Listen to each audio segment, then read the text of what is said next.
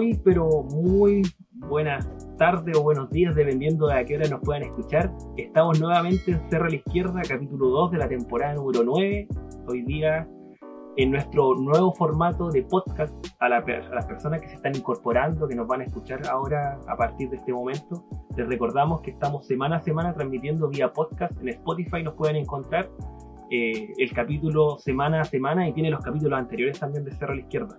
Un saludo afectuoso también a cada una de nuestras radio amigas que nos retransmiten también, a Radio Voz de la Mujer, Radio Fiesta de Nacimiento, Resumen, que semana a semana también sube nuestro podcast y nuestros capítulos, Radio Ucán San Fernando, eh, Radio Monte Águila, Radio Valentina de Rangelmo, Radio Villa Francia y Radio Villa Olímpica. Ah, y también Radio Sentipensares, que desde Argentina produce contenido desde y para Latinoamérica. Bueno, paso primero a saludar a nuestro panel que semana a semana está con nosotros. Parto de sur a norte, en este caso parto por Valdivia. Robinson, muy buenos días, ¿cómo te encuentras?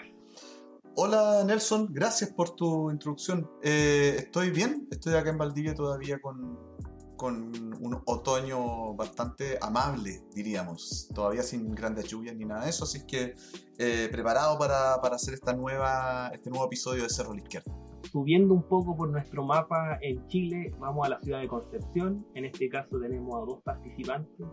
Parto primero por nuestro ex DJ o DJ, eso lo vamos a averiguar en el capítulo, nuestro querido Jano. ¿Cómo estáis, Jano? Muy buenas tardes. Buenos días, buenas tardes. Estamos grabando justo al mediodía. Buenos días, buenas tardes. Son las 12. Eh, bien, pues, en, en, la mejor ciudad de Chile, como digo siempre. En la República Independiente de Concepción.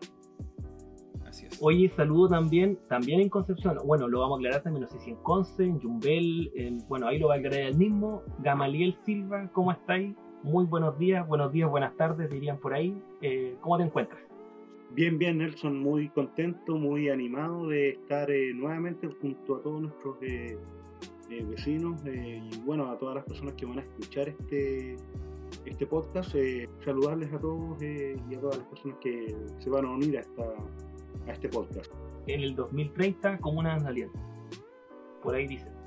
Oye, y dejo para el final a nuestro invitado internacional latinoamericano, eh, Juan Carlos Mariati, desde Perú. No, mentira. Julio Rocha, ¿cómo estás? Muy buenos días, muy buenas tardes. No sé qué hora en Perú, lo aclarará él. Julio, ¿cómo te encuentras? ¿Qué tal, compañeros? 11.06 de la mañana en el desierto limeño. Un agrado estar con ustedes otra vez. Perfecto.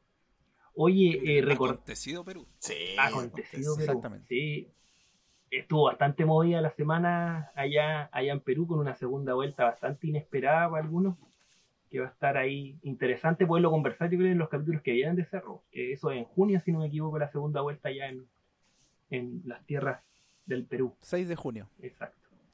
Oye, chiquillos. Del RIMAC estoy hablando como periodista deportivo. Las tierras del RIMAC. del RIMAC, claro. me falta el, el, sonido de ADN. Somos los tenores ahora. Los tenores, claro. los tenedores. Sí. Los tenedores, ya, ejemplo, los tenedores, los tenedores, los tenedores. Oye, chiquillo, eh, bueno, contextualicemos un poco el capítulo de hoy día. Vamos a conversar principalmente dos temas esenciales en esta conversa en formato podcast de Cerro Izquierda. Ahí vamos a dar algunos, algunos avances de cosas que hemos ido trabajando, así que estén atentos en el transcurso del, del programa, lo vamos a ir conversando. Hablemos de tu descanso en la venta de President's Day de Mattress Firm. Descansa todos los días y ahorra hasta 500 dólares en sets de colchones ajustables al comprar Tempur-Pedic, el colchón más recomendado de los Estados Unidos. Y obtén 300 dólares de regalo instantáneo válido para accesorios de descanso. Disponibles para entrega rápida y con nuestra garantía de precio bajo. Solo en Mattress Firm, el distribuidor número uno de Tempur-Pedic. Aplican restricciones. Visita una tienda para más detalles un poco lo que pasó esta semana con el tercer retiro. Y por otro lado, vamos a conversar también de eh, eh Ortiz en la cárcel.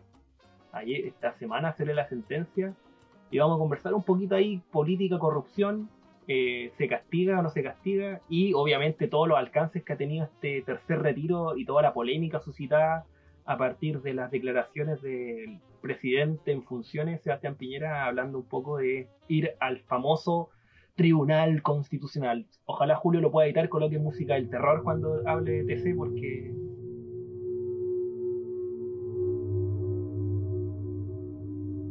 en realidad ha operado así en Chile en la última, en el, en, desde siempre en realidad. Recordemos que se trata también de un TC que tiene muchos problemas internos con revisiones de oficinas y allanamientos de la PDI. Además de la acusación de nopotismo de la diputada Giles. Sí. Un tema como el tercer retiro que, derivó tomó ribete insospechado. Oye, pero yo, yo todavía estoy muy, no sé si ya empezamos la conversación, pero eh, Nelson, ¿sí? Ya. Yo, yo quiero hacer este punto porque de verdad me parece increíble que eh, el periodismo periodístico, como se suele decir, eh, me parece increíble que eh, en el periodismo chileno hoy día se, se dé esta situación de no entender una broma y tratarla como un hecho político.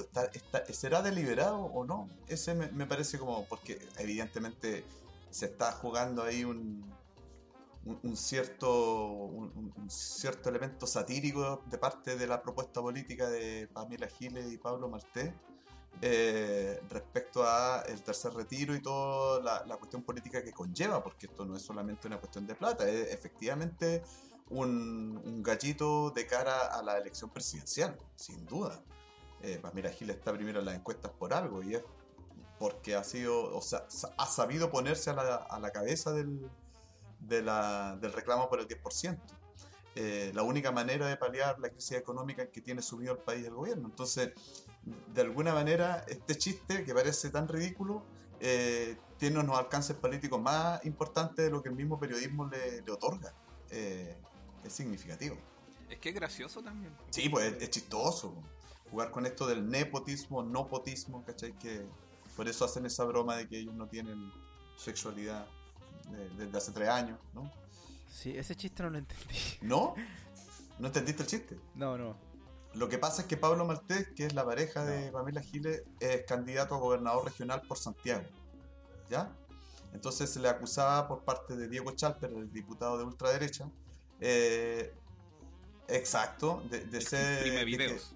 el que imprime videos, tal cual, y que él mismo había dicho esto del candado chino, ¿verdad? Y por eso Pamela Giles hizo una broma con él de llamarlo candado chino. Chal. Entonces, en, virtud de eso, se le acusó a Pamela Giles de nepotismo porque su pareja era candidato a, ¿no? Eh, gobernador regional.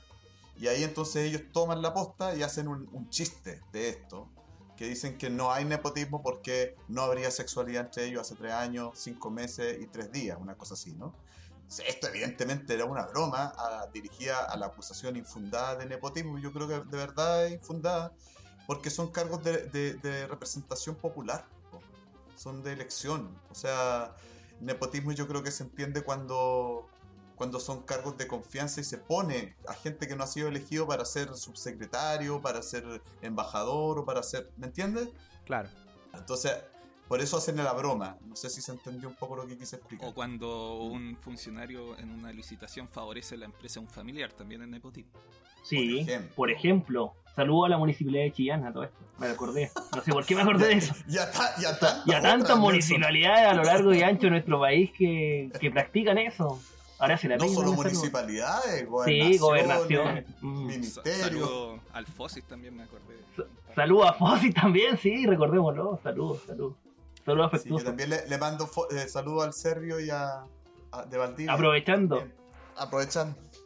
Vamos a hablar un poco más de, la corrupción con el caso de Orpi, ahí no, nos podemos extender más, pero volviendo al tema del 10%, eh, hablemos un poco de por qué creen ustedes que esto vuelva a tomar fuerza. Bueno, evidentemente porque eh, no, no, se ha llegado a tiempo, las medidas que se han tomado han sido completamente insuficientes y, como decía Rog, eh, Pamela Gile ha sabido leer ese contexto político y lo ha sabido capitalizar también, ¿no? Bueno, ahí el contexto, si pudiéramos hacerlo resumido, quizás ahí usted lo vamos a ir conversando y complementando, parte un poco de la, del nulo apoyo estatal, en este caso a un grueso importante de población que se ha visto afectado directamente por la pandemia, tanto en los ingresos como también en su nivel de pobreza. Recordemos que entre comillas, la famosa clase media, que en realidad en Chile bastante es como una clase trabajadora sujeta a crédito, no ha recibido las ayudas correspondientes, ya ni sea ni por el famoso IFE, ni por el bono clase media, ni ninguno de estos bonos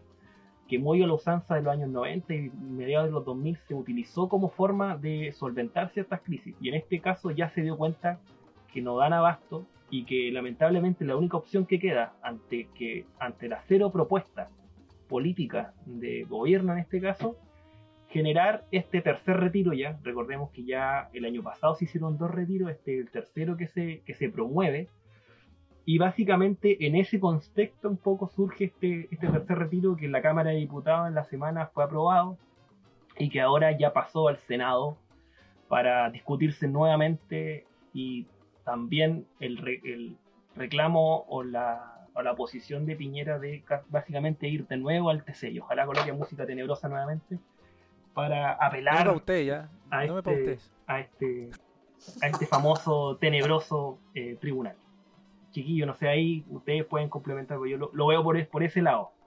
Sí, que sabéis que no, eh, no, sé si realmente va a pasar lo mismo en el Tribunal Constitucional de lo que todos creen que va a pasar.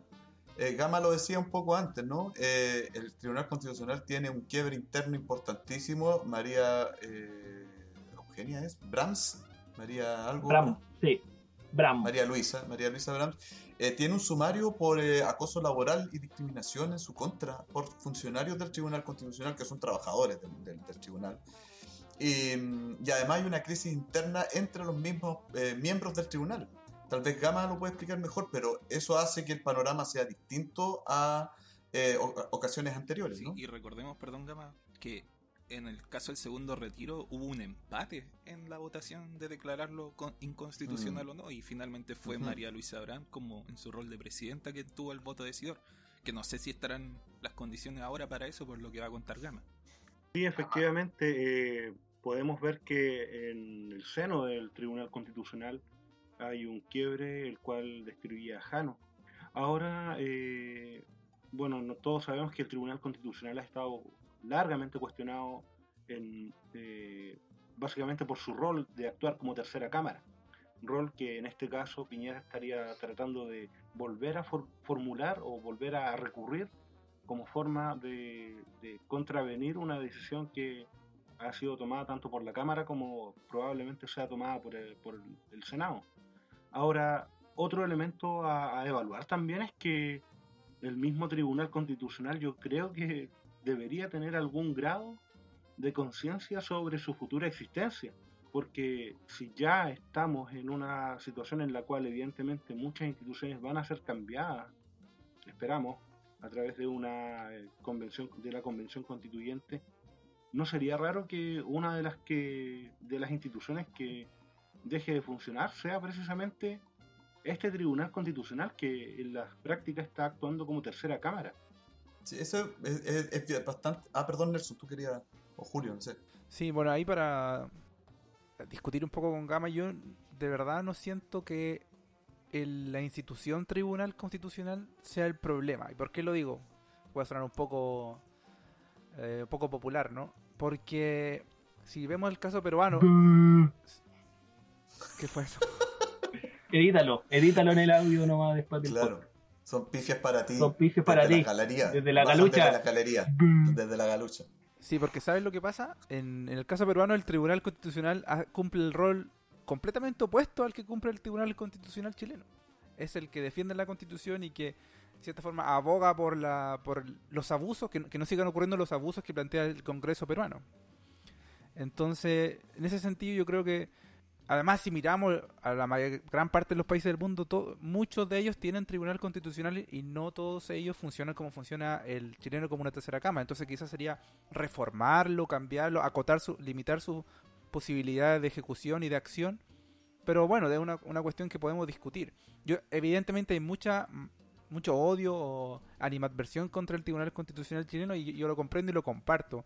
Pero aún así siento que la institucionalidad quizás no es el problema en sí mismo. Hay, varias posibilidades y yo, yo también entiendo lo que dice Julio y mira, eh, estoy, estoy cerca de la posición que tienes tú. Lo que pasa es que la otra posición o la otra posibilidad es, por ejemplo, radicar eh, el recuerdo de la Constitución en la Corte Suprema. Yo no sé qué es peor, si el Tribunal Constitucional o la Corte Suprema. francamente. Entonces depende mucho de cómo va a definir el proceso constitucional, eh, quién resguarda la constitución frente a los poderes del Estado. Porque ese es el, rol de un tribunal constitucional, ¿no? Resguardar la, la constitución. Eh, no, que si es que, por ejemplo, dale, dale. no sé, pongámonos, fantasiemos que el proceso constituyente sale bien. Y sale una constitución que tenga algunos- No, no, ja- no existen. Pero que tenga elementos que Varios creen que sí, varios, varios creen que sí. em, que tengan elementos que estén a nuestro favor, quizás sea necesario que haya un organismo que que haga que estos se cumplan. El, el asunto Es que sí, po. el organismo como viene funcionando estos últimos 40 años o 50 años tal vez, recordemos que el TC lo creó Frey para evitar que Allende se saliera de los márgenes del constitucional el 25, eh, está funcionando como una con fines mega politizados y súper cargados a un sector, es un, organismo de la derecha para vigilar la constitución de Jaime Guzmán. Claro, como dice el Robinson, puede ser la Corte Suprema en Estados Unidos así, sería jurídico, no lo sé. No tengo respuesta todavía. No, por- yo no creo eso. Yo creo que la Corte Suprema es igualmente política y entonces el problema no es que sea o no político. El tema entonces es que debiera ser democrático, si es así. ¿Y por qué no pensar en un tribunal constitucional electo? Exacto. Electo por, por voto popular. ¿Por qué no? Dejar los cuoteos. Claro. De hecho, yo lo, yo lo pensaba en eso porque la- el problema acá es la naturaleza del tribunal. Porque en el fondo, claro, está bien que haya un organismo que vele porque los poderes del Estado no se pasen de listo. Pero la naturaleza que tiene el Tribunal Constitucional actual que tenemos en Chile es una regla de cuoteo político, una sillita musical donde se ponen de acuerdo básicamente la antigua concertación y la derecha, y claramente con tendencia más de derecha, eh, y opera como una, una, una cámara, una tercera cámara encubierta o una cámara encubierta que aprueba o rechaza ciertos articulados que puedan afectar la constitución de Guzmán. Sí, pues funciona como una tercera cámara legislativa y una sala más de la Corte Suprema, una mezcla. Claro, Y además, que no. eh, claro, tú decís del cuoteo político, pero sabéis que hasta por ahí nomás, porque es básicamente de derecha, de ultraderecha, de representantes de la UDI, más un par de DC que meten de vez en cuando como. para darle un- una, una, sensación de. de pluralidad, como le gusta a ellos decir cuando hablan de pluralidad, siempre se refieren de la UDI a la DC o quizá algún conservador del PS. Claro, pues sí, pero eso es, digamos, puede tener otros mecanismos, pero yo creo que, no sé si llamarlo tribunal, pero no sé, alguna forma parecida a, a, por ejemplo, lo que es la Contraloría General de la República, Por ejemplo. ¿cierto? Una, una, una superintendencia, que hay muchas en Chile, superintendencia de entidades financieras, de AFP, hay un montón de superintendencias que están por encima de velando el buen funcionamiento de las instituciones. Eh, ahora, yo creo firmemente en democratización de todas esas instituciones. Que cualquier persona que sea abogado, eh, titulado, por ejemplo, se pueda postular a, a ser miembro del tribunal ese, por ejemplo, por voto popular. Eh, eso le daría más legitimidad en teoría. Estoy, estoy proponiendo nomás, pero después se verá eh, a estos asuntos. Porque si no, vamos a estar siempre en lo mismo. Vamos a estar siempre en lo mismo. O sea, no solamente por el tercer retiro. Recuerden que el tribunal ha sido clave en una cantidad enorme de leyes que tienen que ver con los derechos sociales de las personas. Yo colocaría atención también ahí con respecto a la composición de este tribunal. Si es que realmente vamos a querer que sean eh, abogados o, o- o pueden ser a lo mejor de personas con otra, otras expertices. Por ejemplo, en el Tribunal Constitucional francés eh, no, no son todos abogados. Bueno, perfecto. Por ejemplo, sería interesante eso. Sería interesante que fuera paritario, por ejemplo, ¿no? Eh, como todas las instituciones en Chile debieran ser, ¿no? Hay un montón de cosas que todavía debatir acerca del tema del TC. Julio. Sí, yo creo que lo, lo que hablamos es una discusión bien, bien interesante que de cierta forma también eleva, no, no quiero sonar prepotente, pero eleva un poco la discusión que se ha venido teniendo respecto del Tribunal Constitucional. Es como hay que, hay que sacarlo, hay que quemarlo. Y yo, Ay, weón, prepotente. ¿sabéis que yo siento... Sabéis que yo comparto harto lo que dice Robinson respecto de que quizá eliminemos el Tribunal Constitucional como tribunal, pero creemos una institución que procure velar que sea democrática eh, y que tenga mecanismos de equidad, de participación, etcétera, que revise estas cuestiones. Mm, Una especie de Contraloría de, las leyes, no sé cómo llamarlo. Ya. Resumen de esto, entonces, pues, tendríamos que decir que lo que queremos nosotros es que Contralorito vuelva y reemplace al, al Tribunal Constitucional. A María Luisa Abraham. A todos. Claro. Oye, incluso es una fuera de broma. ¿Qué pasa si todas las atribuciones del TC las toma Contraloría? Contralorín. Contralorito, que vuelva. Sí, po. El Julio no Son cacha. varias opciones. No cacha quién es Contralorito. No, se perdió con la Contralorito, Julio, por estar en Perú. Sí, Contralorito era el- la mascota de Contraloría General de la República y su. ¿Cómo se llama esto? Tiene un nombre en inglés que siempre se me olvidan estos nombres en inglés. Eh, Community Manager, ¿puede ser? Sí, Sí, eso. Y era un loro. sí, La primera viñeta de un pájaro cómic chileno que, que no es facho. ¿Un ataque velado a Condorito? ¿Acaso? ¿Ataques velados a Condorito? Vamos a meternos con. con, con Estás metiéndote con una institución chilena grave, weón. Eso sí que. Peor que el TC. Pe- Que Pepo era penquista todo esto. Pepo es penquista, además. Mm, Vivía en, en barros con, con Serrano. Hay un pub ahí ahora. Sí. Exacto. Datos ñoños que no le importan a nadie. Oye, eh, Nelson quería hablar, creo. sí. Eh, no, lo que le iba a comentar, bueno, ya queda claro que claramente el rol del TC hay que- tiene que modificarse, pero hablando un poco, volviendo al tema del tercer retiro, ¿qué le... Volviendo al- a la sexualidad de Pamela Giles. Claro, volviendo a la sexualidad, al, nopotismo. al nopotismo, al nopotismo de Pamela Giles, no. Eh, retomando este, este tercer retiro, ¿cómo lo, lo visualizan? ¿Qué, qué, qué escenarios se pueden abrir? Pues ya, ya Piñera habló un poco que no que va a ir a lo más seguro, va a ir de nuevo al TC a dar, a dar jugo, eh, básicamente.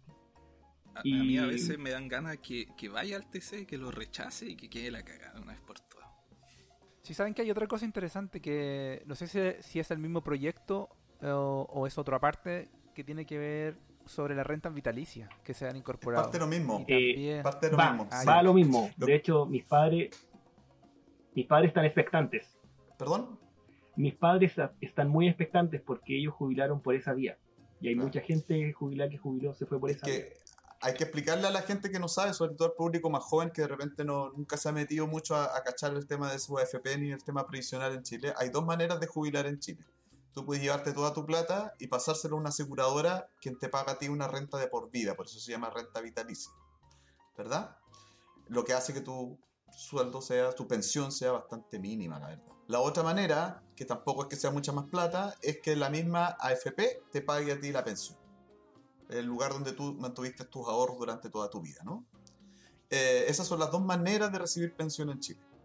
Los del tercer retiro eh, ha funcionado hasta ahora para las personas que están eh, activas en la, en, en la AFP. Por lo tanto, todas las, pensiones, las personas pensionadas o con renta vitalicia no han tocado ninguna parte de ese 10%. Y ahí está la discusión, si incorporar entonces en, esta, en este 10% estos retiros a las personas que tienen esos ahorros o en la aseguradora o en la AFP, para que también accedan a ese Oye, 10%. no, eh, precisar, la gente jubilada por, por AFP sí ha podido sacar el, El 10%, Solo ya. el, el- Ya, solo la renta no.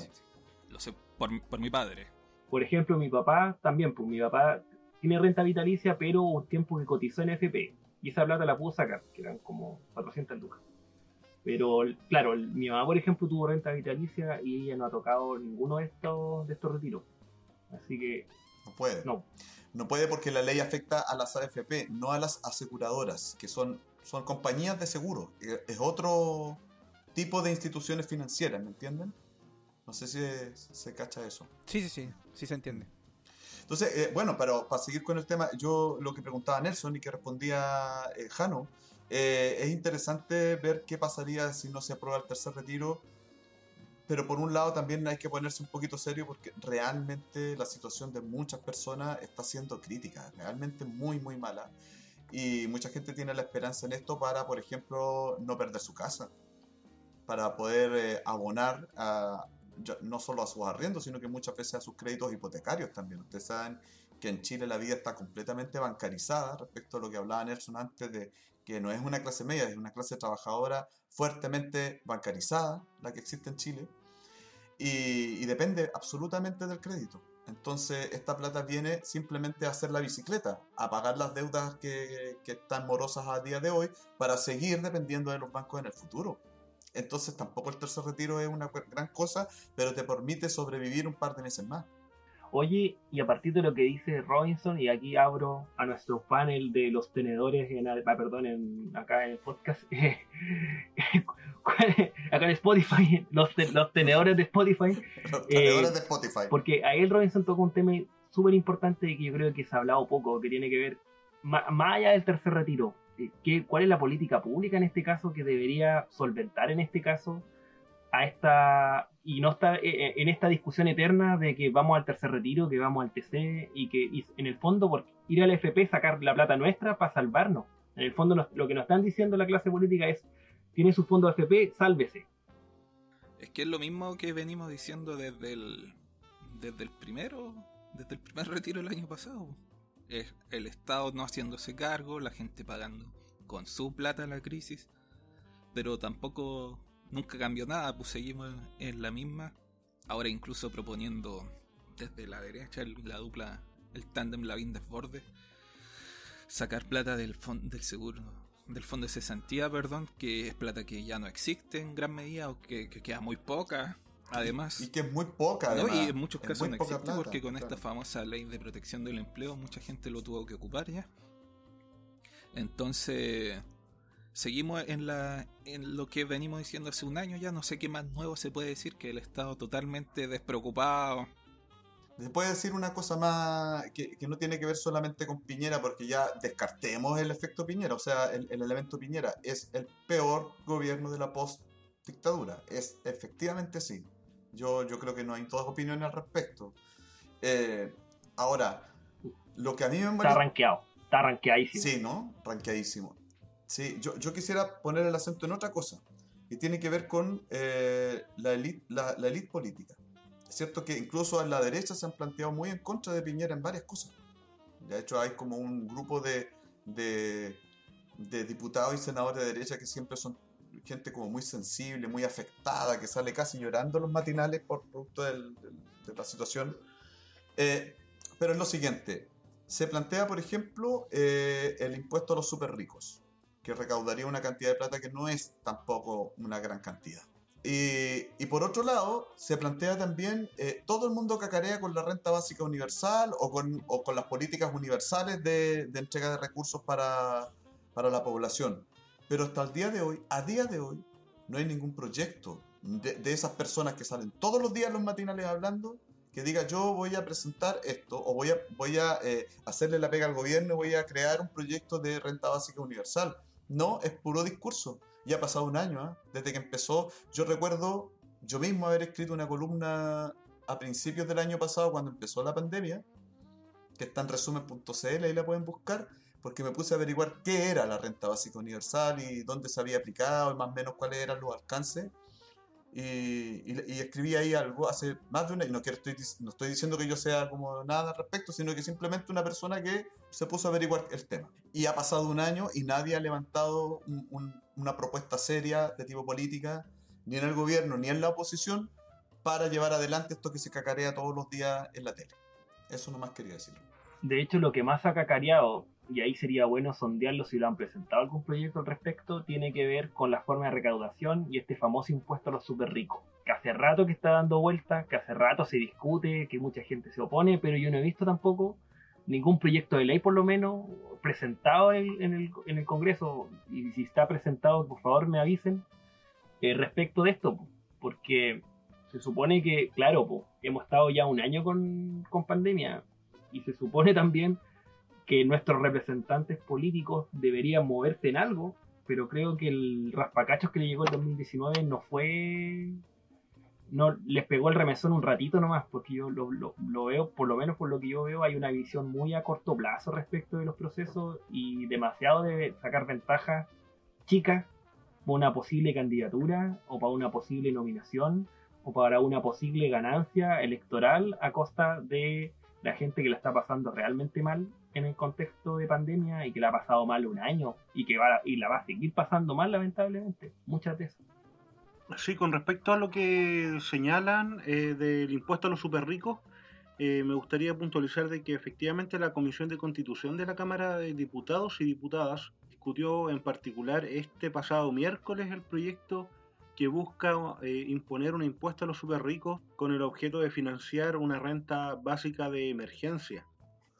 Yo que sabes que no estoy muy a favor de ese proyecto también. También puede ser igual de impopular que Julio tal, tal vez. O, o no solo ese impuesto.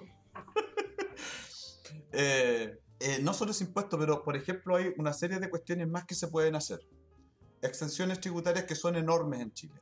Royalty minero. Eh, eh, volver a reevaluar el impuesto territorial. Ustedes saben, eh, un montón de instituciones que eh, no pagan impuestos territoriales en Chile y que podrían también llegar un montón. Unimar pagaba acá en Quillón dos lucas. Un ejemplo. Claro, por ejemplo. Claro, y eso son platas directas que podrían ir a los municipios que a su vez podrían hacer ayuda social directa a sus comunidades. Eh, eh, estoy pensando, no sé, las iglesias no pagan impuesto territorial, ninguna iglesia paga impuesto territorial. Gama está refunfuñando. No, está de acuerdo, está moviendo la cabeza. Sí, Pero por supuesto que estoy de acuerdo si en este país hay, hay una cantidad innecesaria de iglesias, pues si uno ve que a veces hay iglesias que están pegadas una a la otra. Me gustó el concepto innecesario. Claro, quedémonos con ese concepto. Atesórenlo, atesórenlo, atesórenlo. O sea, cuando, cuando hablaba de iglesia me estaba refiriendo al local físico, al, al- al templo, no a la institución. No, yo me estaba refiriendo a todo. Oye, no es que. Claro, lo que dice el Robinson es como ir al fondo del asunto. Incluso también se podría hablar de la nacionalización de recursos naturales, ¿no? El asunto es que el tema del, del impuesto a los super ricos se supone que era como era lo que se le podía echar mano más rápido y sin tanta trámite legislativo, cosa que al final no resultó así y está haciendo una tremenda discusión porque hay una negativa, un atrincheramiento en no soltarlo porque recordemos que es un pago de una sola vez, no es que se vaya a reformar la carga tributaria de aquí en adelante, sino que es un único pago. Entonces por eso era como para echar mano a, a un- a una cantidad de fondo urgente y que tampoco está siendo así, pero claro, si apuntamos al fondo es lo que dice el Robinson. O también lo que plantean, eh, por ejemplo, desde la Fundación Sol, de que están todas las condiciones para un, para un endeudamiento a nivel internacional, que tampoco se ha planteado. Sí, po, así es, Jano. Ese es el punto. Aquí ah, tal vez habrá que esperar a la reforma constitucional, bueno, reforma, a la nueva constitución para volver a pensar una nueva manera de entender la tributación en Chile, en general, todo. Desde el IVA para abajo. Claro, el IVA es la principal forma que tiene, es la principal fuente de recaudación que tiene el Estado. Imagínate lo que pagamos nosotros cuando vamos a comprar pan, esos 200 pesos extra que pagamos por cada luca de pan. eh, está siendo la principal forma de recaudación en Chile con todo lo que están eludiendo o evadiendo en realidad eh, de carga tributaria los grandes grupos económicos. O incluso siendo liberados eh, legalmente por el Estado de pago de impuestos. Ni siquiera es que lo evadan o lo eludan. Que, además el Estado les permite no pagar impuestos. Recordemos la- cuando eh, se activan en políticas de beneficencia o temas solidarios, recordemos el por qué a estas empresas les interesa tanto aportar y les interesa tanto eh, manifestarse con respecto a todas las campañas que se hacen a lo largo y ancho del país. Eh, básicamente también por eso, también hay un interés un poco de rebajar un poco impuestos, pagar menos, ojalá no pagar. Sí, yo había escuchado que era como si eliminamos algunas exenciones tributarias, sería cerca de u- 1% del PIB total. Lo cual creo que son mil millones de dólares, creo, algo así. O poco más. Algo es algo. Es, es bastante plata. Se pueden hacer algunas cosas con eso, sobre todo viendo la crisis que ha generado la, bueno, la incapacidad del gobierno, pero la pandemia también, evidentemente, ¿no? La cantidad de campamentos nuevos, la gente que ha caído, la que ha vuelto a, a- a bajar la línea de la pobreza, arbitrario o no, ha pasado la línea de la pobreza. Es que hay que, hay que considerar todas estas cosas. pensemos, Chile no es un país pobre. No, de hecho no. En, en Chile hay mucha plata. Hay, hay, hay suficiente plata como para que nadie tenga que estar viviendo en un campamento. Punto. De hecho es un país de ingresos altos, de, de acuerdo a muchos organismos internacionales. No el más Sí. alto, pero alto. No, es un, es un, país, es un país, por algo está al lado, de, ¿no es cierto?, de, de ingresos medios altos que podría estar perfectamente, no sé, en, en el sur de Europa. de esos niveles de PIB, ¿no? O sea, siempre ha estado mal pelado el chancho, pero ahora se nota más porque la crisis, la pandemia revela todo. Demuestra. Demuestra la carne, demuestra el hueso del sistema en el fondo. Claro, deja la herida, la herida expuesta, diría un médico, ¿no? Qué fea imagen. Pero es otro síntoma más que demuestra el, el fin de este ciclo de modelo que ya no da para más. Oye, y hablando de eso, términos de ciclo, de política, plata, hubo un caso que esta semana salió con, ya creo que fue sentencia, si no me equivoco, del ex senador de la Unión Demócrata Independiente, partido ultraconservador de Chile, para gente que no está escuchando afuera el partido más recalcitrante de derecha de nuestro país. El segundo más recalcitrante. Bueno, ahora el segundo más recalcitrante. por, casi por casi por 30 años fue el más recalcitrante, ahora el segundo más recalcitrante detrás de Republicano, que ni siquiera voy a nombrar a su líder porque no le voy a dar publicidad gratis. Más conocido como el nazi de Paine. También, sí. Si no quiere decir su nombre, la gente le dice el nazi de Paine. Googleelo, el nazi de Paine, googleelo y lo va a encontrar rápidamente. Todavía el restaurante está. Oye, pero claro, salió sentencia al senador Jaime Ortiz. Salió una sentencia, bueno, ahí no voy a, no voy a entrar como hablar, yo, ahí había que ver legalmente por la figura por la cual fue condenado, pero en este caso fue, sí, fue condenado, no sentencia, condenado. Sí, condena en firme. a cinco años por el delito de fraude al fisco y 600 días por cohecho. Esa fue la... Eso es como se decía antes, reo rematado. Claro reo rematado. Y recordemos un poco el caso, pues este caso salió a la luz, si no me equivoco, el año 2013, 2012 empezaron las primeras, bueno, venían de antes las denuncias, pero ahí ya se empezaron a formalizar en torno a cómo se financiaba la campaña de Jaime Ortiz con aportes, de este caso de privado en este caso de las empresas pesqueras de la zona norte de nuestro país, sobre todo en el contexto de la Corpesca, que pagó en este caso tanto a él como también a la ex diputada Marti Sassi, que no sé si en este caso me perdí un poco si ella está está todavía. Marta Isasi, es que esa fue famosa, ¿te acordáis? Por, por su sí, sí, la que agarró a, Chuchada Limpia Evelyn Matei en su momento. Pero.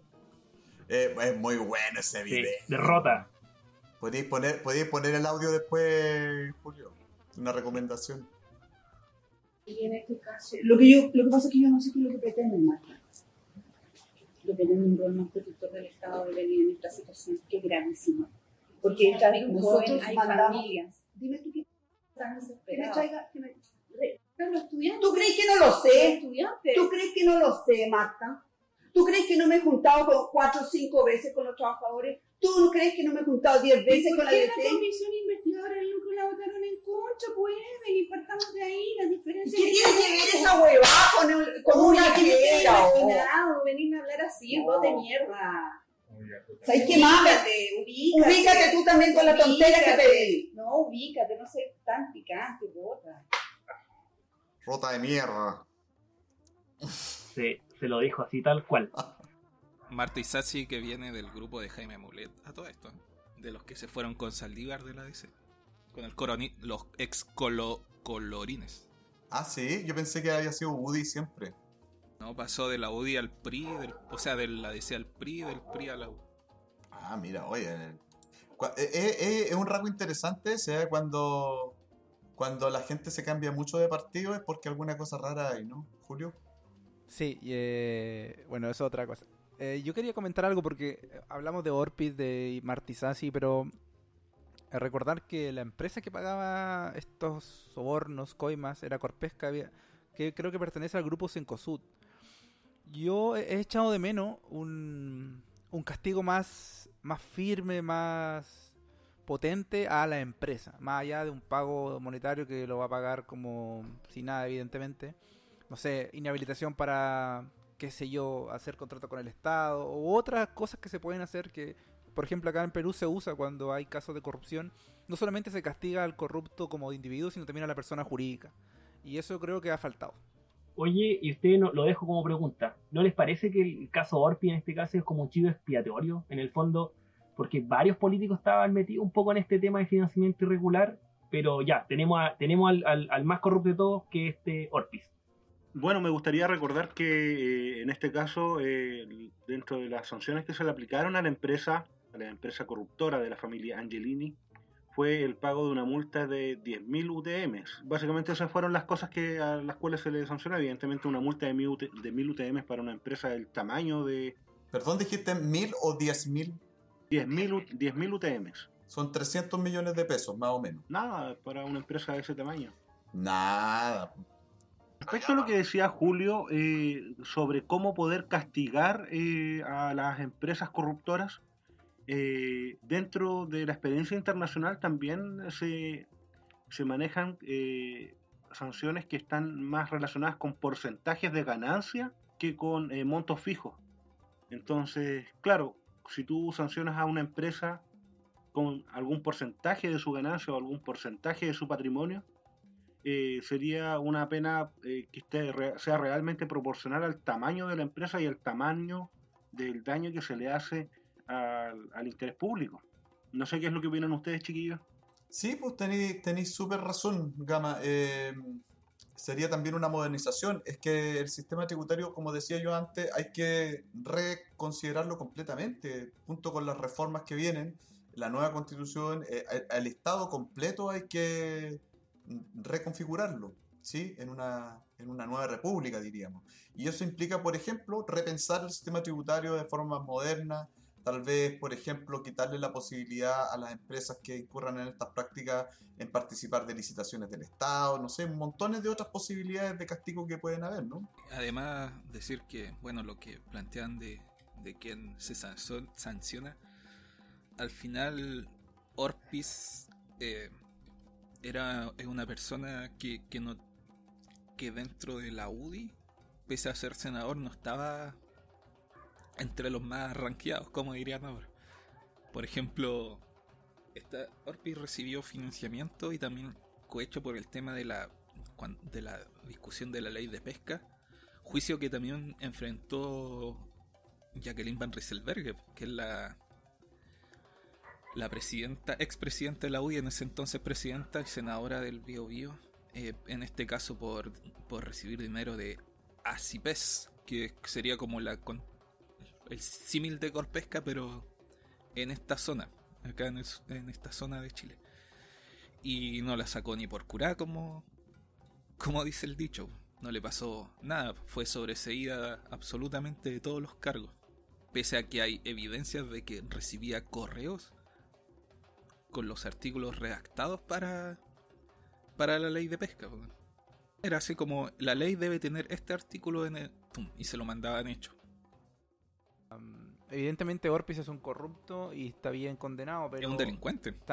claro, y también es, pero también es cierto que los procedimientos judiciales ligados a la corrupción son bien ordinarios en Chile. La verdad que se hacen mal. Como decís tú, Jano, se, este es el primer condenado, de hecho, por tema de corrupción en Chile, según lo que leí en una nota. Y, claro, es, una, un personaje menor, ¿cachai? Cuando se intentó hacer con el caso eh, Penta, con el SQM, nunca se pudo llegar arriba, siempre se llegó ahí, el hilo se cortó por lo más delgado. Entonces yo creo que también hay que ver una cómo cambiar eso, porque evidentemente si no hay sanciones efectivas, es un incentivo para que esto siga ocurriendo.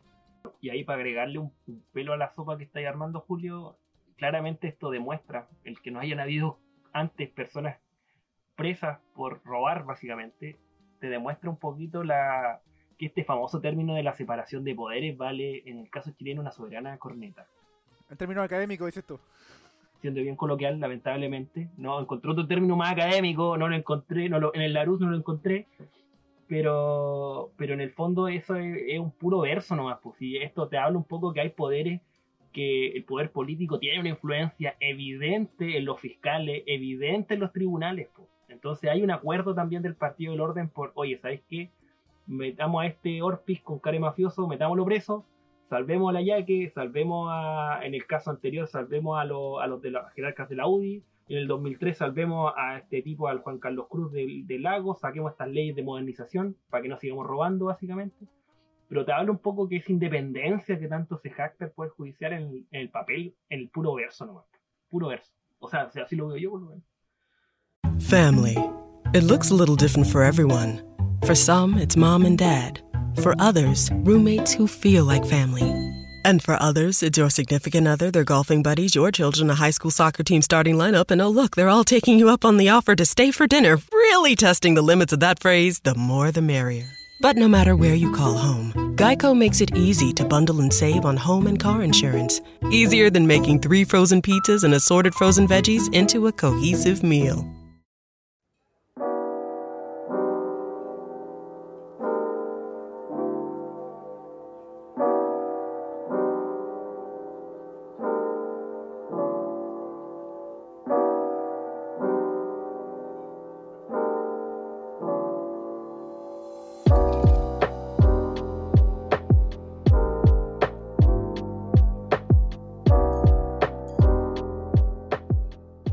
Contamos, cerristas y cerristes, que nosotros prontamente vamos a lanzar nuestra plataforma en Patreon, que va a ser una forma de apoyo a nuestro proyecto de radio, en este caso a nuestro proyecto de podcast, nuestro proyecto de medio, en este caso de comunicación, para juntar recursos justamente para distintas temáticas que nosotros hemos visualizado que nos faltan y para mejorar sobre todo el aporte que nosotros podemos hacer y el trabajo que hacemos semana a semana. Ahí Julio, Jano, les dejo el, el pase para que puedan contar un poquito de qué consiste esto.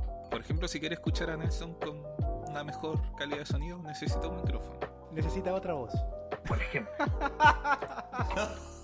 Broma, broma. La mejor voz radial del programa. No, bueno, para, lo- para, para los que no conocen la plataforma, yo creo que la mayoría de ustedes la, ya la ubica, pero voy a contextualizar un poco. Es una forma de en que ustedes como personas que siguen el programa nos pueden aportar para lo que ya comentaba Nelson, es decir, pagar nuestros servicios de streaming, los servidores, quizás comprar mejor micrófono, eh, entre otras cuestiones. Evidentemente nuestro fan no es hacernos millonarios, ni muchísimo menos, sino más bien que el proyecto se vaya sustentando de forma autónoma, es decir, que ya no tengamos que aportar desde nuestros castigados bolsillos ah, para este tipo de cosas. Así que le vamos a estar contando más adelante los detalles. Eh, hemos estado pensando, estamos pensando todavía y desarrollando bien el proyecto para entregarle a ustedes algo diferente, algo distinto por su apoyo y por su aporte. Así que quizá en el próximo capítulo o en el siguiente vamos a tener todos los detalles para contárselos. Pero a grandes rasgos tampoco vamos a pedir eh, 50 lucas, pues, o sea, obviamente. Con lucas, 3 lucas, así. Ahí no, no vamos a organizar un almuerzo, una cena de Cerro a la Izquierda. Yo, yo, yo tengo el frac comprado ya. po. Así como vamos, compañeros, no vamos a, no vamos a poder ni ir a tomar una bebida a la esquina. Así que tenemos para rato todavía. Ayude a nuestros pandémicos, a nuestro pandémico Cerro. en el fondo. Sí, Exacto. sí. Ayúdenos. Vamos a ir dando detalles prontamente.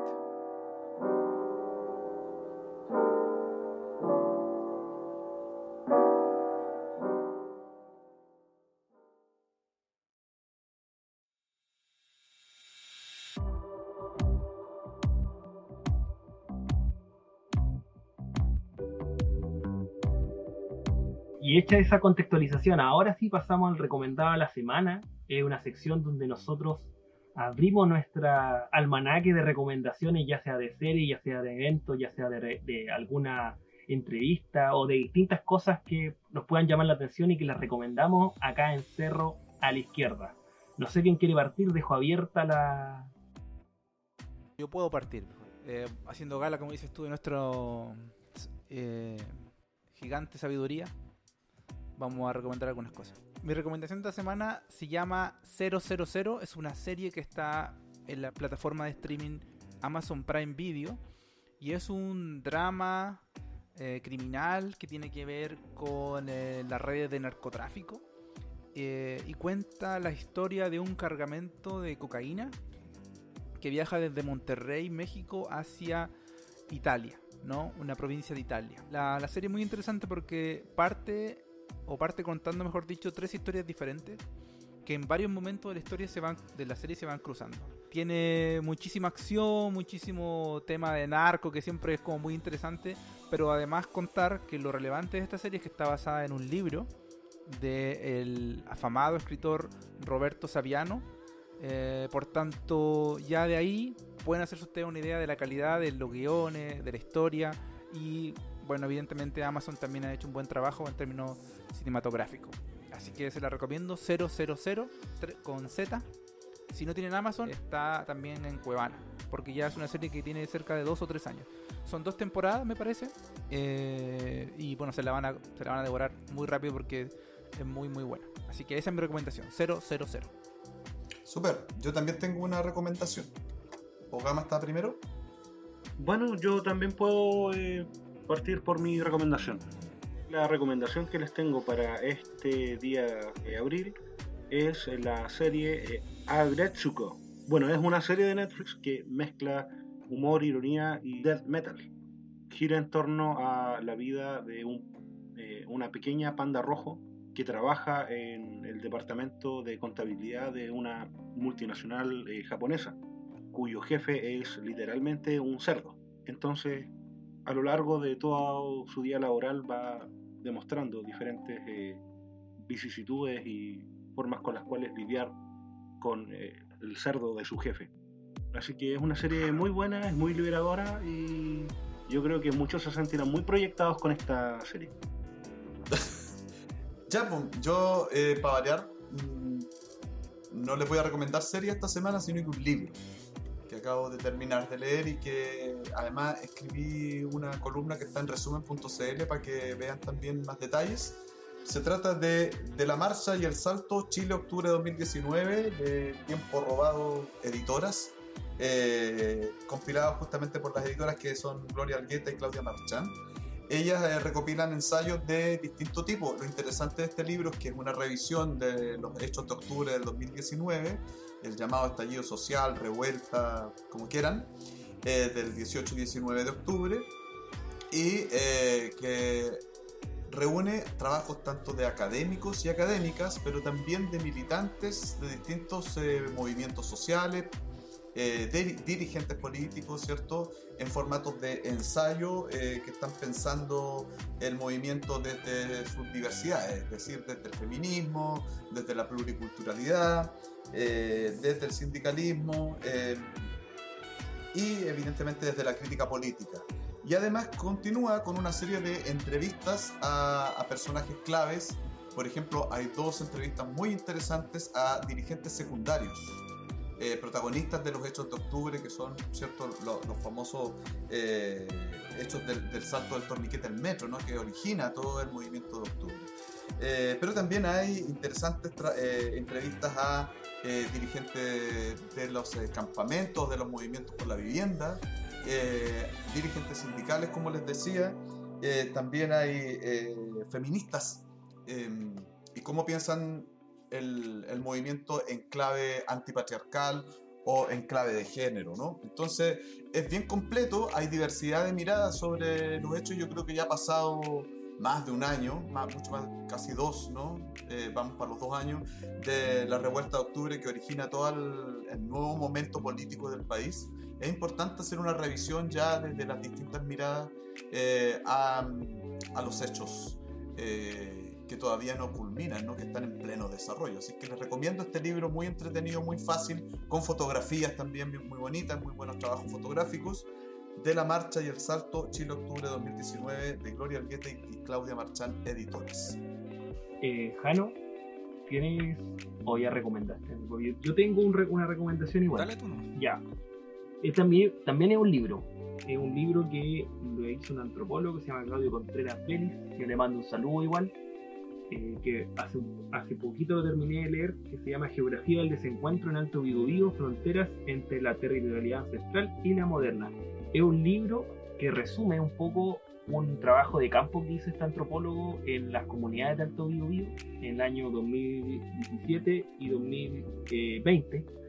Básicamente eh, resumen también entrevistas, notas de campo, bastantes fotografías, también algunas ilustraciones respecto de cómo se ha ido cambiando la percepción mapuche o el pueblo mapuche a lo largo del tiempo, sobre todo pensando en la irrupción en este caso de la empresa eh, de hidroelectricidad que afectaron los cursos de agua y también marcaron un poco las vidas y los procesos sociales que se iban dando al interior de las comunidades.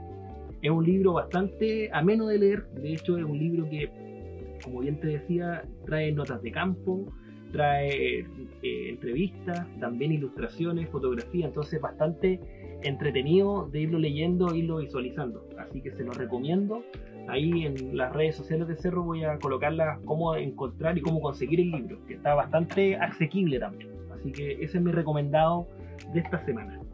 Saludo a Pablo Vidal. Claro, saludo a Pablo Vidal. Pablo Vidal y su libro.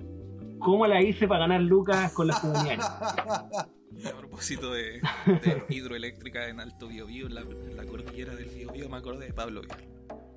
Oye, eh, la, la, serie que recomendó Julio esta semana y la anterior están en Cuevana, por si acaso, si la quieren ver.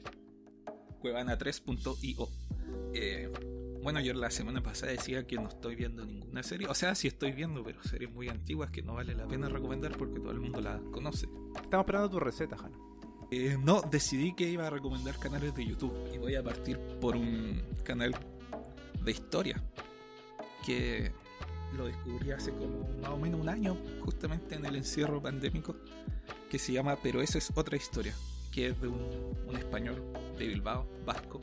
Hace videos como de 20 minutos, más o menos 15 minutos, los más largos media hora, donde resume diversos eh, momentos históricos de una manera que es que de verdad lo encuentro así un tremendo trabajo porque es súper divertido, es, gracioso, incluye harto meme, harto chiste entre medio, no es un canal serio para nada, de hecho hay tallas que me han causado mucha, mucha risa.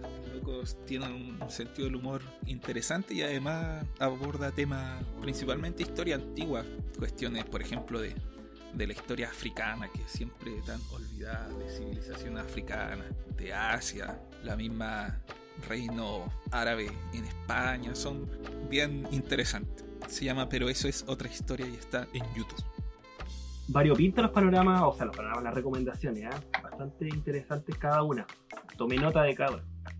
Hay que estar atento igual al, al Patreon, Patreon, Patreon, como se le dice las tres formas que vamos a estar diciendo prontamente.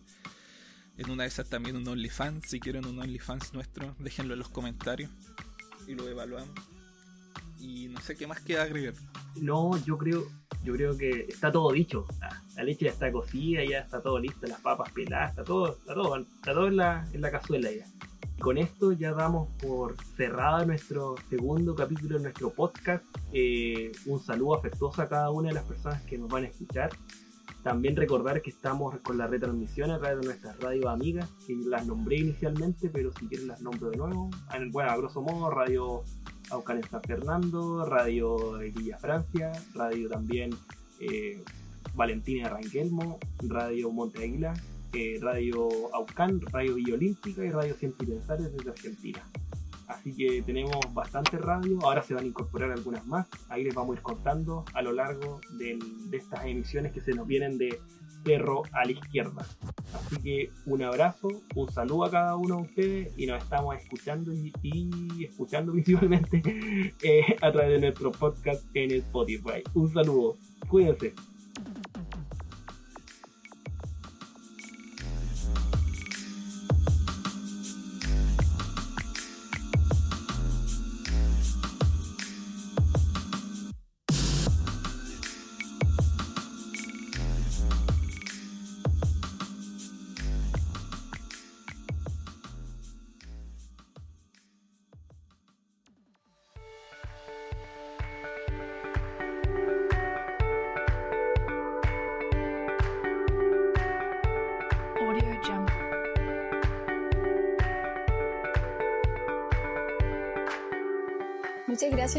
En esta nueva emisión.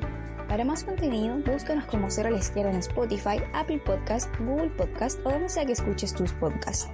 Revisa nuestras redes sociales, síguenos y si te gusta lo que escuchas, comparte y difunde nuestro contenido. Nos encontramos la próxima semana.